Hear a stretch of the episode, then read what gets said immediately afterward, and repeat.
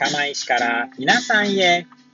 この番組は八王子生まれ、八王子育ち、震災の前の年から釜石で働くポンコツの頭の中をゆるりと紹介していく、そんな番組です。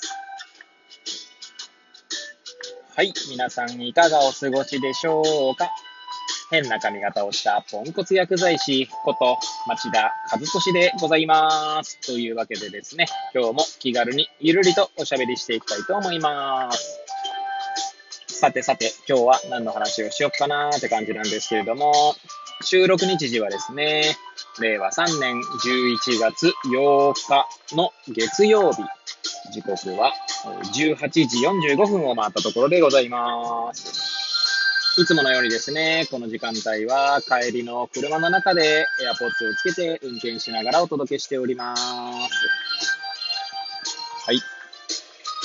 で、えー何の話をしようか問題ですけれども、えーまあよくですね、この番組の中で、まあ、取り上げております。えーボイシーですね。はい。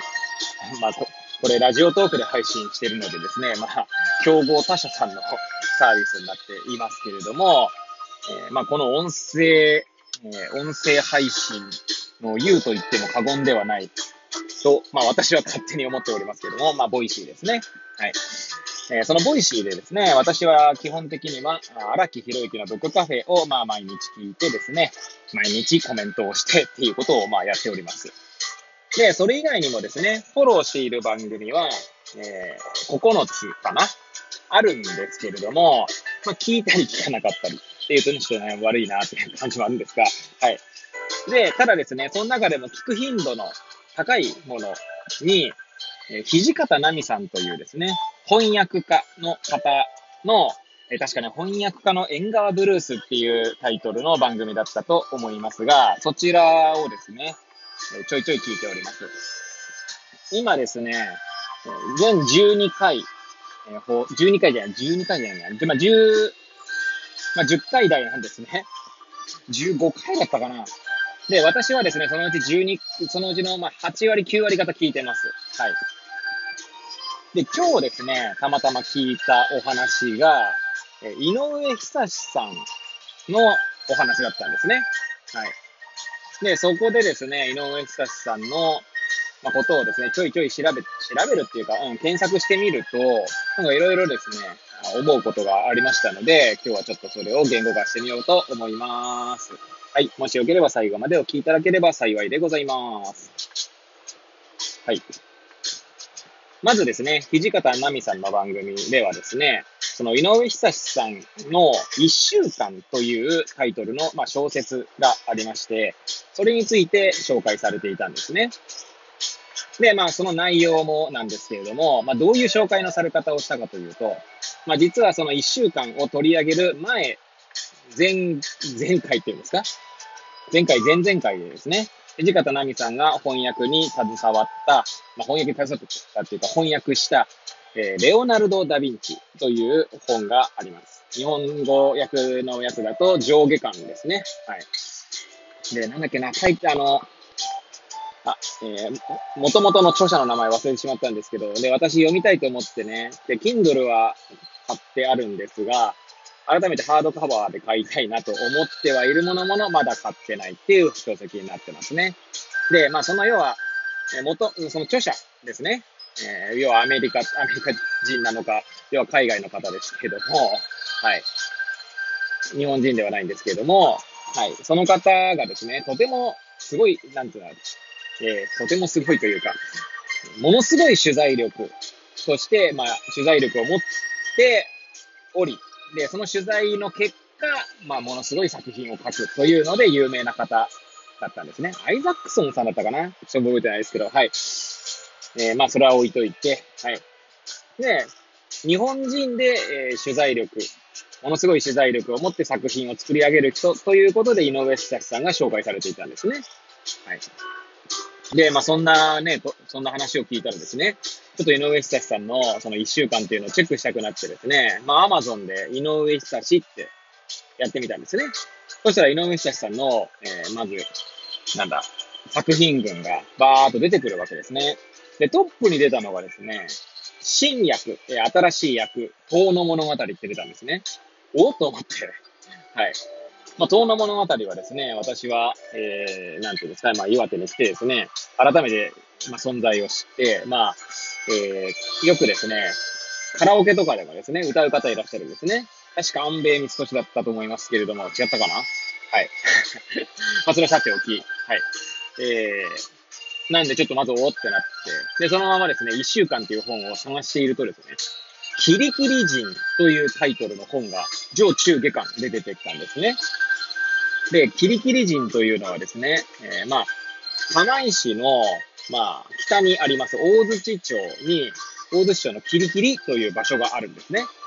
えー、なんだ、えー、おみくじでいう、大吉小吉の吉の字に、えー、良いという字を書く、良好の良の字ですね。で、きり、きりだと、あ、違う、嘘だ。良いじゃないです。ごめんなさい。えー、嘘つきました。えー、里ですね。はい。すいません。間違えました。はい。えー、里なので、あの、里山とかの里ですね。はい。里芋の里でもあります。はい。ごめんなさい。で、それ、キリキリですね。なんで良いって言ったのかわかんないですけれども、それはさておきですね。はい。で、キリキリ人という、えー、小説があると。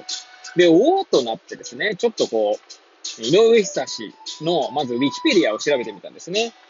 そうすると出身が山形県ということが分かりまして、で、なんか、なんか、まあ確かに東北の人なんだなと。で、まあ、井上久志さんなんですけど、私はですね、まあ、岩手に来て初めて認識したのはですね、ひょっこりひょうたん島という、まあ、えー、ありますよね。テレビ番組昔あったやつなんですけど、私もタイムリーな世代ではないんですが、ひょうたん島の存在を知っています。はい。で、そこにですね、まあ、そこで、まあ、大槌町ですね、その釜石市の北にあります。大槌町にですね、そこの、そのひょうたん島のモデルになったと言われる蓬莱島だったかなっていう島があるんですね。はい。で、またですね、えー、大槌町は、なんかこっか、なんていうんですかね、そのチャイムっていうんですかね、何時のチャイムだったか覚えてないんですけど、お昼だったかなそれか朝だったかなちょっと忘れましたが、そのひょうたん島のテーマ曲が流れるんですね。はい。まあ、ジングルみたいな形で。はい。皆さんご存知ですか？何をスイスイ、なんと、なんかスイスイ、なんちゃ、追い越してだったかな？スイスイスイみたいなやつですね。はい。ひょうたん島はどこへ行く？僕らを乗せてどこへ行く？みたいな歌ですね。はい。まあ、それが、まあ、その、なんだ、インストルメンタルな感じで流れるわけですね。はい。ね、時報みたいな感じですよね。はい。まあ、そんな感じでですね、井上久志町の大槌町でしょ？そしてひょうたん島の地域でキリキリ、キリキリ人ですでしょあとは、えー、さっき言った遠野物語。はい。なんかやたら岩手にゆかりがあるのかなとかって思ったわけですよね。で、その後ですね、Google でですね、井上久志、スペース、岩手県とやるとですね、またいろいろこう出てきたわけですね。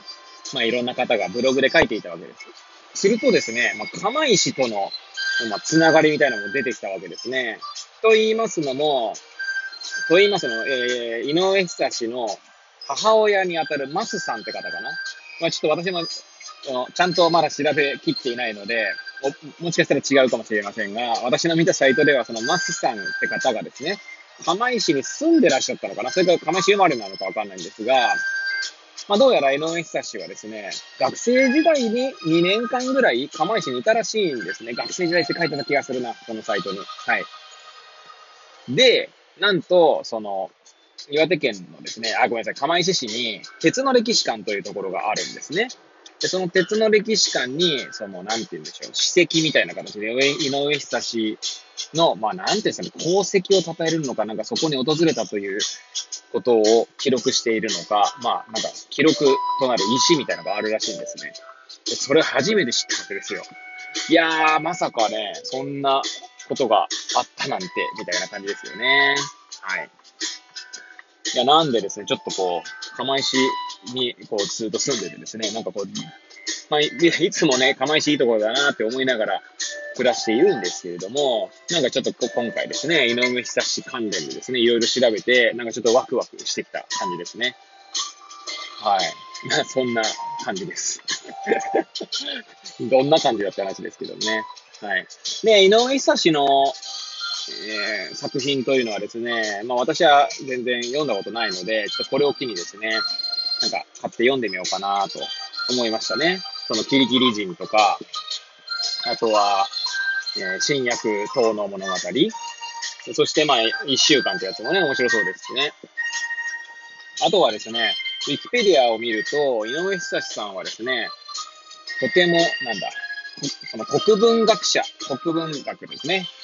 国語というか、まあ、国文学者よりも、あ、もう国文学者も、なんだ、こう、えー、驚くほどの、その言語、言語力をすげえチンコな表現にしちゃいましたけど、はい。なんで、なんかこう、日本語教室みたいな、えー、文庫本とかも出してるみたいで、それもちょっと読んでみたくなりましたね。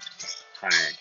そんな感じでですね、井上久志を検索していったらですね、なんと岩手のつながりにき、まあ、気づき、そして、まあ、岩手のことをですね、よりちょっとこう、深く知るきっかけを得るとか。そんなひとときでございました。